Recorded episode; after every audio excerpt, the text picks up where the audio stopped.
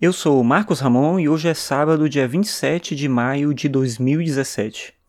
Hoje eu li o resultado de uma pesquisa que foi feita por um instituto que faz pesquisas em saúde lá na Inglaterra, e eles falaram algo que é meio cotidiano, que muita gente fala, muita gente percebe, mas que mesmo assim é, tem cada vez mais pesquisas tratando do tema e falando de preocupações em relação a isso, que é a questão do uso exagerado das redes sociais.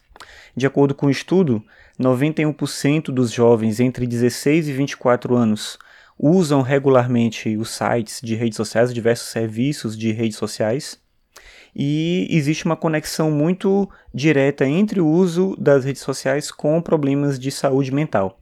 De acordo com o estudo, as redes sociais ajudam a gente hoje em dia a construir relações, a adquirir uma identidade, autoimagem, é, elas possibilitam uma capacidade de expressão e é através delas também que a gente consegue aprender muita coisa sobre o mundo.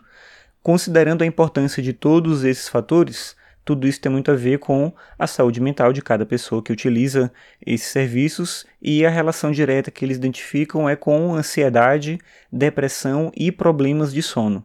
Em relação à ansiedade e depressão especificamente, o estudo mostra que nos últimos 25 anos houve um aumento de 70% dos casos de ansiedade e depressão.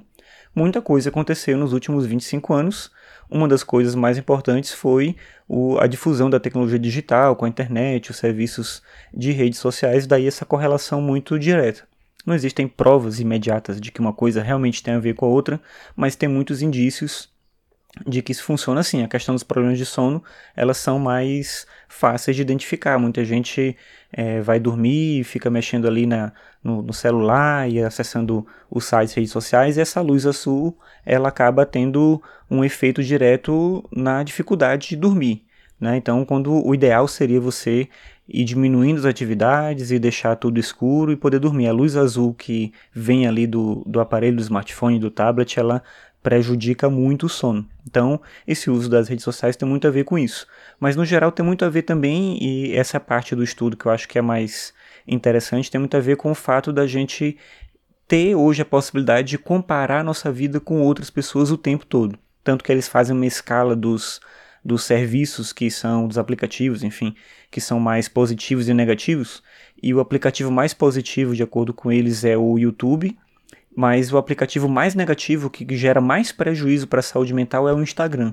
E o Instagram é esse lugar onde as pessoas compartilham, obviamente, aspectos positivos da vida, coisas alegres, coisas interessantes. Não deveria ser algo que trouxesse ansiedade, depressão, mas pela comparação da nossa vida com a vida alheia, pela relação que a gente estabelece entre essa dimensão de ter tudo muito compartilhado, de ver a privacidade sumindo, as pessoas acabam entrando em estado depressivo e vivendo outras questões que se conectam com essa questão da saúde mental.